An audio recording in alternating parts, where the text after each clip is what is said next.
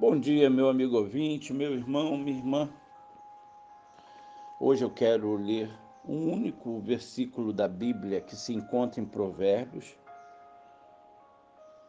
capítulo 12, e o versículo é o versículo 25, que diz assim: A ansiedade no coração pode abater alguém, mas uma boa palavra traz alegria.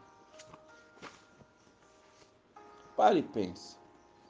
A crítica é uma das mais elevadas competências da condição humana e pode ser um dos atos mais desfavorável também. A crítica nos permite apreciar e distinguir o que é bom do que não é. A crítica nos orienta a fazer escolhas certas, de modo que fiquemos longe do que é errado. A crítica nos faz ajudar os outros a fazerem melhor o que fazem. No entanto, devemos nos lembrar que o ato de criticar pode nos tornar presunçosos, amargos e vaidosos. Criticar pode nos levar a procurar defeitos até onde não há, para mantermos presencialmente a reputação de que sabemos mais do que sabemos. O ofício da crítica pode proceder à nossa queda. Criticar pode nos deixar amargos.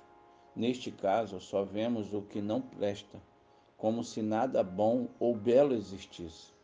O ofício da crítica pode deformar o nosso olhar. Criticar pode nos deixar vaidosos, como se a nossa capacidade de julgar fosse superior, como se fossem valiosas apenas as atitudes que aprovamos. O ofício da crítica cobra um preço difícil de ser pago. Assim, se o exercício do ofício da crítica está nos deixando presunçosos, tristes ou vaidosos, precisamos nos lembrar que criticar também é reconhecer as coisas boas e os claros acertos das pessoas, dos autores, dos cantores, dos pastores, dos amigos.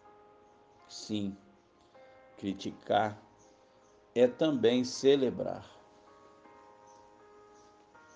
Devemos abster-nos na conversação de observações críticas, mesmo que sejam as mais bem intencionadas pois magoar as pessoas é fácil. Difícil, se não impossível, é melhorá-las. É, meu amigo, meu irmão, reflita.